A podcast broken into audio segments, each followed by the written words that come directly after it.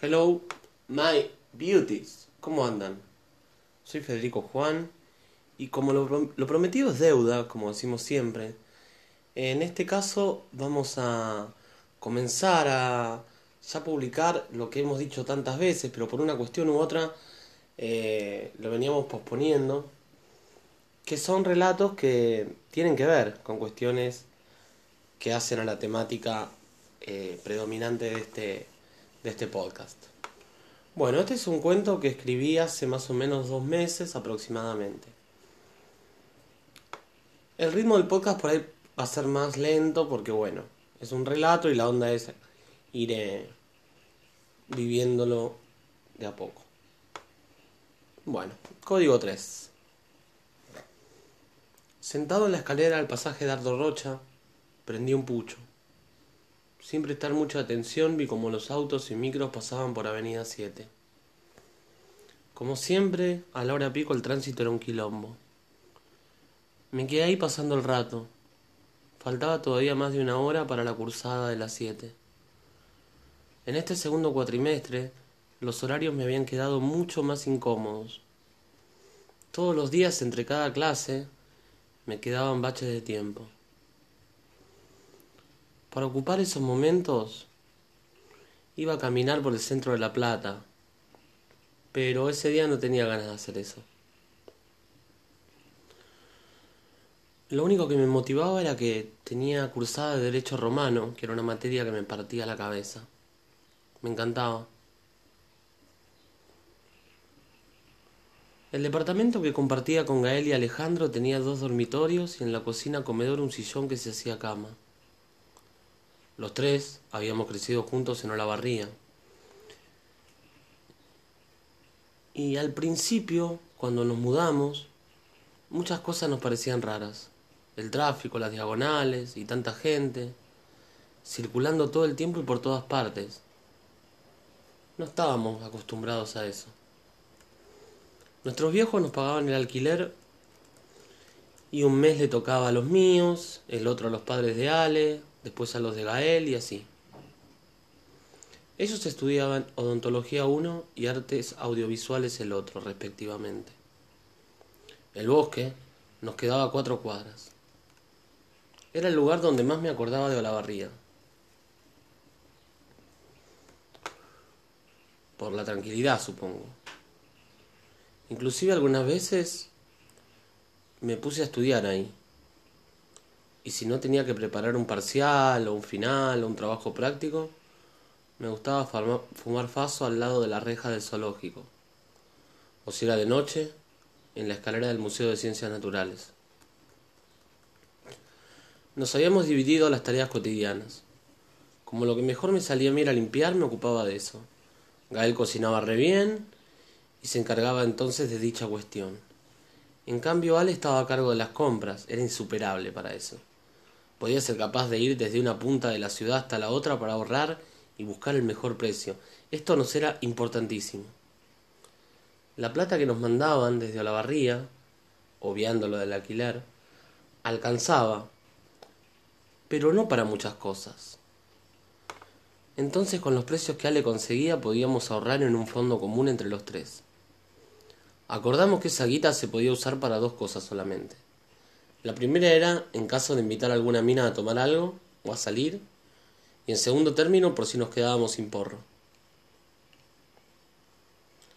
En una de las clases de la Facu de Derecho, mientras yo trataba de tomar apuntes lo más rápido posible, pidieron permiso para entrar al aula dos chicas del centro de estudiantes. Hablaban de política con la remera de franja morada puesta. Yo no entendía ni entiendo mucho del tema, pero sí sabía que esa agrupación era cercana a la UCR. Y aunque no me importaba lo partidario, ni nunca milité, ni pensaba hacerlo, la tradición familiar peronista hizo que no mire ni preste atención a lo que decían. Cuando terminé con los apuntes, vi a las dos chicas de vuelta y una me llamó esta vez mucho la atención. La remera granate le marcaba mucho las tetas, pero la cara me pareció su punto fuerte. Los cachetes súper blancos y repletos de pecas. Cuando terminaba una frase, ella sonreía y miraba a un lado y al otro del aula con una seguridad asombrosa. Antes de irse, nos dejaron folletos para que nos afiliemos o participemos en el centro de estudiantes. Lo único que me quedé pensando fue en ella y en encontrar la manera de volver a verla. La idea de pensar en participar en su agrupación estaba descartada, nunca me interesó y si lo hacía estaría traicionando de alguna forma la tradición de mi familia. Lo que se me ocurrió, dado que Franja Morada manejaba el centro de copiado, fue buscar cualquier apunte para fotocopiar y ver si ahí podía encontrarla. Esta idea tuvo buen resultado y comprobé que ella estaba ahí casi todos los días. Así empecé a llevar apuntes, libros, etc. Inclusive le pedí a los chicos que lo que ellos necesitaran de cada una de sus facultades yo me encargaba de fotocopiarlo. Cualquier excusa era válida para ir al cuarto piso. Después de varios días me animé a hablarle. Fingí interés en la política y le preguntaba cualquier cosa con tal de escucharla y ver los gestos que hacía cuando hablaba. Una de esas tardes y después de, haber, de haberle dedicado no sé cuántas pajas, me animé a invitarla a tomar algo. Para mi sorpresa me dijo que sí. Confirmamos la hora, el lugar y después, con mucha naturalidad, ella siguió fotocopiando. Yo estaba todo transpirado. Les avisé a los chicos que iba a usar la plata del fondo que guardábamos para estas situaciones. Y me reí con el bombardeo de preguntas de Ale y Gael desde cómo se llamaba, en qué año estaba, si tenía mejor culo o tetas, de qué trabajaba, etc. Le respondí que ella militaba en Franja Morada, que me gustaba mucho, pero que no iba a decir nada más para no mufar la cuestión. Eso también nos hizo cagar de la risa. De un amigo, una de las primeras cosas que uno conoce son sus cábalas. Nos encontramos en una cervecería cerca de Plaza Moreno, por el Diagonal 74. Ni bien empezamos a hablar, confirmé lo que suponía. El nivel intelectual de Selena era tremendo. Pasaba de un tema a otro con facilidad y elocuencia. Hacía los gestos precisos para reforzar cada oración y mantenía la mirada a los ojos siempre. Era imposible no prestarle atención. Radicalismo, feminismo, Kelsen, la teoría pura del derecho. En todos los temas era apabullante lo que sabía. Yo escuchaba como podía, pero por momentos me era inevitable imaginarla en pelotas, con las tetas llenas de pecas. El problema no era que me calentaba, sino que me estaba empezando a gustar mucho y en serio. Se hicieron las dos o tres de la mañana y mientras transábamos me encantaba la sensación que me provocaba su piercing en la lengua. Estuvimos así un largo rato. Sé lo que estás pensando. Y no me hace falta bajar la mano para saber que se te reparó, dijo ella riéndose. Otra vez me había sorprendido. Y como no supe ni qué decirle, la besé de nuevo. Cuando llegué a casa, Gael estaba jugando a la play y Ale preparando café. Riéndome para evitar preguntas, en voz alta dije, la mina me encanta, cuando me la pueda coger les cuento todo pero mantengamos la cábala, por favor. Hasta ahora vengo bien. Nos volvimos a reír después de esa frase. Antes de irme a bañar, me puse el jogging con el logo de Loma Negra. Eso me hacía extrañar menos a la barría. Después jugué un rato a la play. Vas a romper el pantalón, boludo, dijo Gael, riéndose de mi pito inocultablemente parado. Ahora en la ducha me clavo una y me pongo al día, respondí. Menos mal que los azulejos son blancos, acotó mi amigo. Posta, y me duelen los huevos, boludo, encima. En la ducha, ya, no va a haber más problemas. Y me preparé un fernet con coca, le dije. Dale, saludos a mis sobrinos, dijo Gael en tono de burla y sin sacar la mirada de la TV abajo del agua caliente y después de tardar como mucho un minuto en acabar, de un segundo al otro me puse a llorar. Pero no es que se me caían lágrimas nada más. Sentía un nudo en la garganta. Y para respirar tenía que hacer un ruido inevitable. Como la mayoría de los varones, yo también había sido educado para no llorar, o si lo hacía que sea en silencio, donde nadie me pudiera ver. Pero esta vez no pude cumplir esa premisa. Era algo más fuerte e imposible de controlar. Tanto la respiración ahogada como los mocos mezclándose con las lágrimas. Unos minutos después, me sentí un poco mejor y traté de seguir bañándome con normalidad. Ale entró a lavarse los dientes y me al mismo tiempo.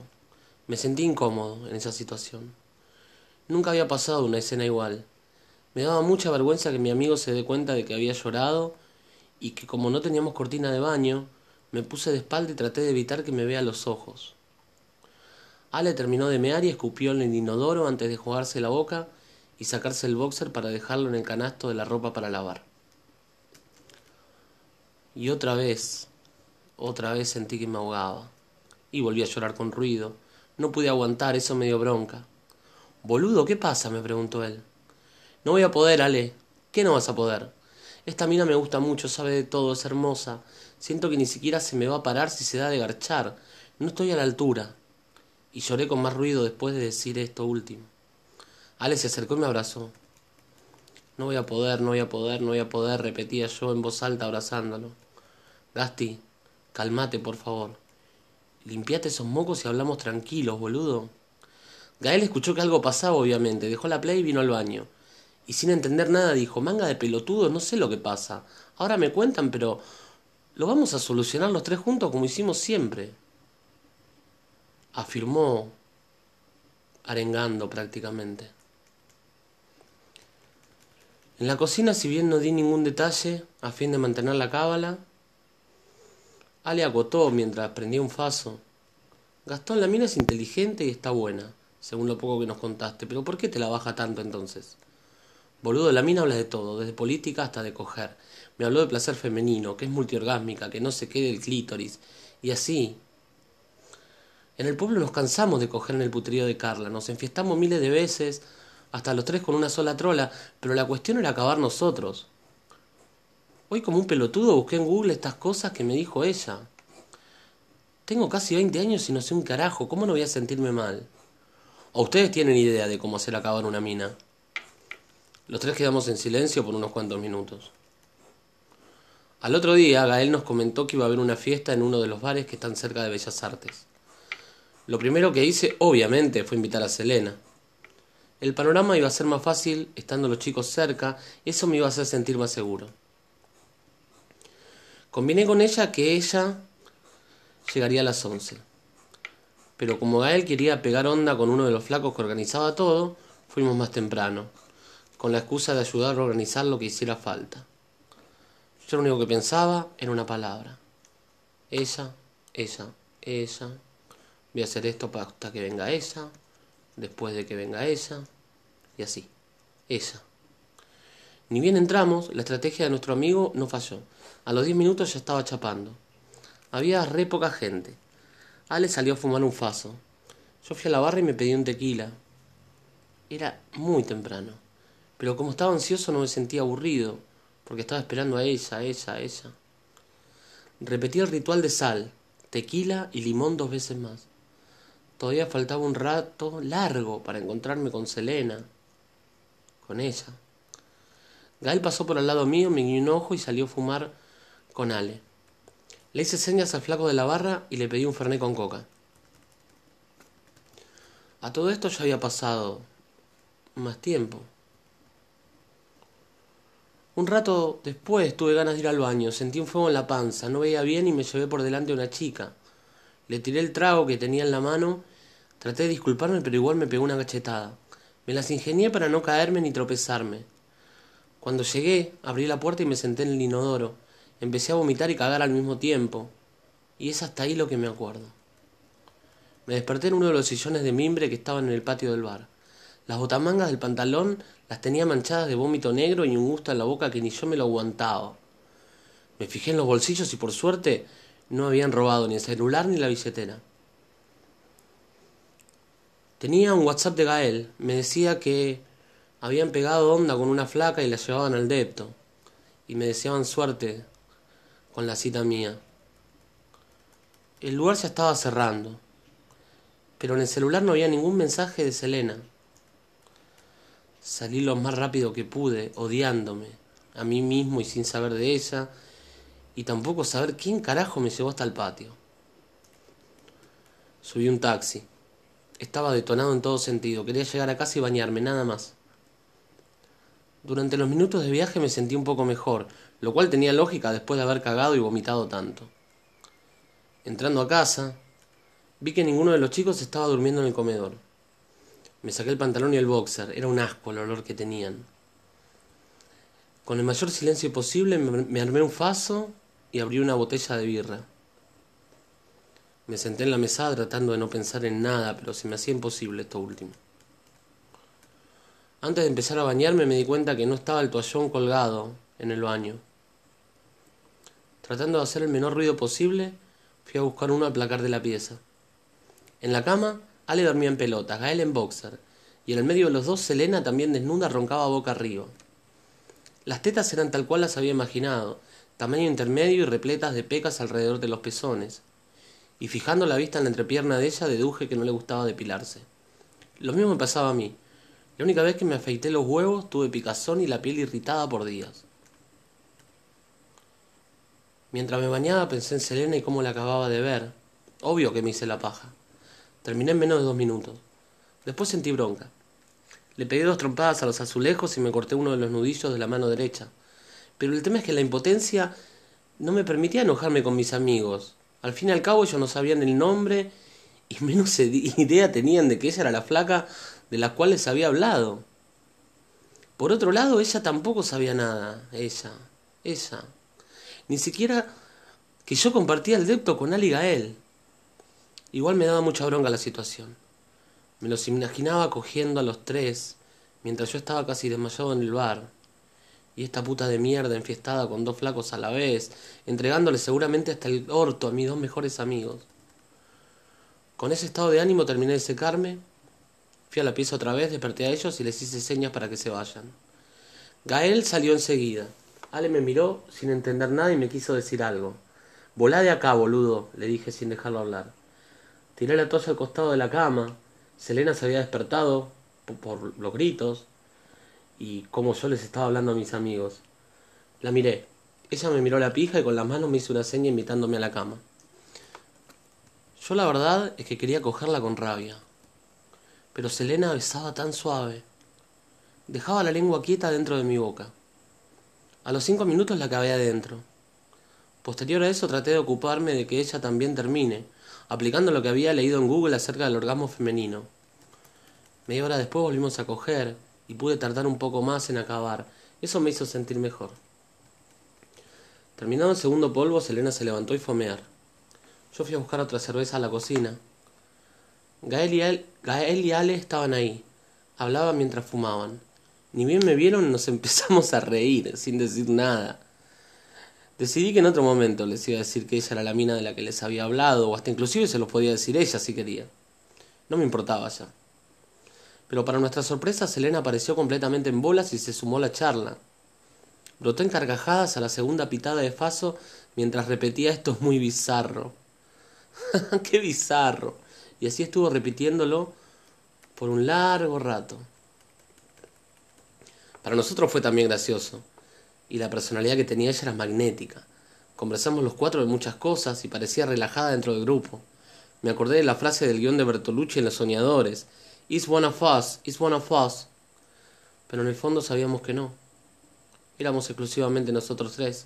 Y así iba a seguir siendo. Ahora vengo, chicos, voy al baño, dije. Mientras cagaba no pude dejar de pensar cuál de los tres le había parecido mejor cogiendo. Gael, Ale o yo. A propósito solté el celular entre mis piernas y dejé que caiga al inodoro. Antes de apretar el botón, revolví mi propia mierda para sacarlo de ahí. Obviamente, el celu no funcionó más. Me limpié el culo y fui otra vez a la cocina. Selena seguía eufórica y hablaba todo el tiempo. Podemos armar un grupo de WhatsApp los cuatro, dijo ella. Dale, dale, dijo Ale, te paso mi número. Esperen, denme un segundo. Me voy a poner algo de ropa, tengo un toque de frío, interrumpí. No me cabe duda de eso, añadió Selena señalándome el pito y riéndose. Encontré un boxer de uno de los pibes en la pieza, me lo puse y agarré la cartera con toda la ropa de ella sobre encima de la misma. Vestite, Selena, y andate ahora. Ya, grité señalándole la puerta. ¿Qué te pasa, pelotudo? respondió ella.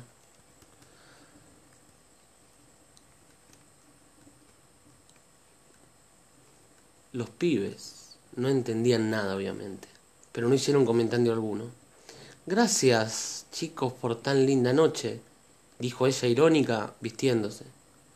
Váyanse a cagar. No sé qué carajo les pasa a ustedes también que no dicen nada. Gritó mirando a ellos. Para boluda, yo tampoco entiendo nada, dijo Gael. Listo, ya te vestiste afuera, trola, grité. Ale, como siempre, trató de calmar la situación para que el conflicto no siga escalando. Cele, te acompaño hasta la puerta, dijo él. Bajemos todos unos cambios. Yo la acompaño, Ale, no pasa nada, volví a decir. Mientras íbamos hasta la puerta no podía dejar de mirarle el culo aprovechando que ella iba caminando adelante. Antes de abrir, traté de besarlo otra vez. Ella me empujó y dijo, dijiste que soy una puta, ¿y sabes qué? Las putas no dan besos en la boca. Puse mi cuerpo frente al de ella y mis dos brazos a cada lado para no dejarla salir. Insistí nuevamente en besarla. Selena sonrió y se acercaba, lo cual me ilusionó, pero el rodillazo en los huevos que me dio fue tremendo. Duele, ¿no? Sos un pendejo de mierda. Yo quedé arrodillado agarrándome las bolas. La trola se va, nene, saludos, dijo cerrando fuerte la puerta. Los chicos me ayudaron a caminar hasta el living. Gael me dijo que tome un ibuprofeno para que me alivie el dolor. Boludo, ¿qué pasó? Pero calmate el dolor también, o sea. Después contanos. ¿Qué quilombo se armó? Acotó Ale. Toma, ponete hielo, me dijo él. Unos días después conseguí un trabajo de mesero en una pizzería del centro. Sin tener el celular de ella y corroborar que tampoco lo tenían los chicos, no había forma de tentarme a llamarla. Además, y por las dudas, dejé de ir a la facultad también. La frase que Ale usaba, que Ale usaba todo el tiempo era, igual, la vida sigue. En el caso mío siguió, pero sin poder olvidarme de Selena roncando desnuda, tan humana como las pecas que le poblaban las tetas.